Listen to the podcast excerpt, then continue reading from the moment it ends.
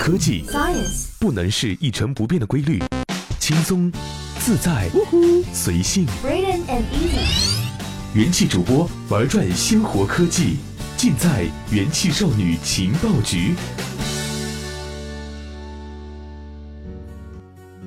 嗨，各位好，欢迎收听由智商捍卫节操、用情商坚守帅气的元气少女情报局。我是那些少女主播们每个月都有那么一次不想做节目的时候出现的一幕。最近是里约奥运会正在进行的时刻，在节目的开始，让我们为中国队喊一声加油！恰好这个月第一期节目呢是小一主持的，内容是说里约奥运会谁发挥最稳定的事情。到目前为止啊，个人能力发挥最稳定的还不能说是谁，但是这两天发挥最稳定的表情包和段子手当属于傅园慧了。我有这么快？但是呢，相比我们零八年北京奥运会来说，这一届里约奥运会啊，可能没那么火了。我们情报局做了一个小规模的调查，调查主题就是在如今啊，奥运会要怎样才能够引起你注意，或者说你都在看什么？排名第一位的有二百八十个人表示同意，那就是看傅园慧的表情包了。傅园慧呢是来自杭州的一个小姑娘，然后呢她是我们国家泳队的，擅长的是仰泳。截止到我录这个节目的时候呢，傅园慧获得了女子一百米仰泳的铜牌。这个女孩很单纯，嗯，也很耿直。她在比完赛啊都不知道自己获得奖牌了，还是靠记者提醒才恍然大悟啊。最重要一点，那就是傅园慧绝对是运动员里面最能讲段子，也是表情最夸张的。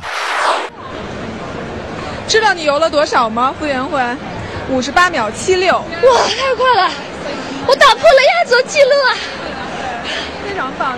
如果说你昨天用了洪荒之力，那你今天用了什么力？我昨天把洪荒之力用完了，啊，那今天更快啊！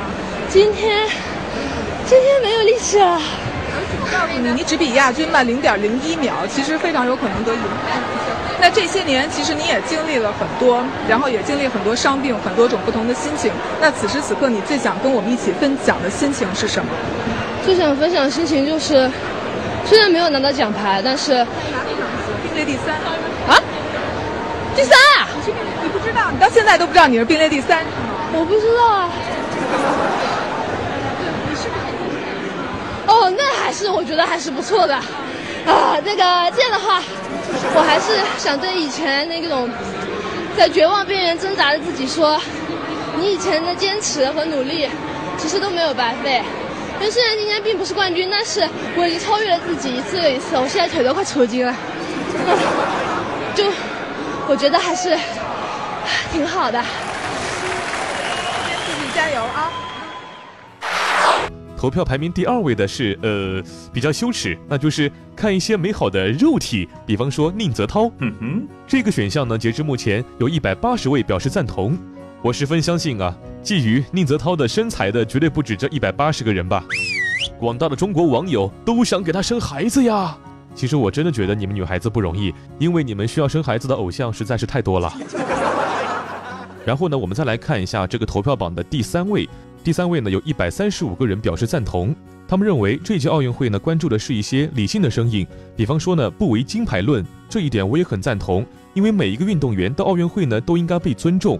毕竟奥运会啊，每四年才一次。作为一名运动员，他有多少个四年呢？现在呢，大部分人都会讨论，诶，金牌获得人是谁，而会很少关注或者不关注银牌、铜牌得主。这一点傅园慧除外，因为傅园慧的表情本身就是一个关注点。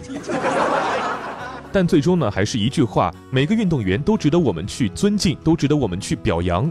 我也衷心的去祝愿我们的里约奥运会的运动员们都能够获得一个自己满意的成绩。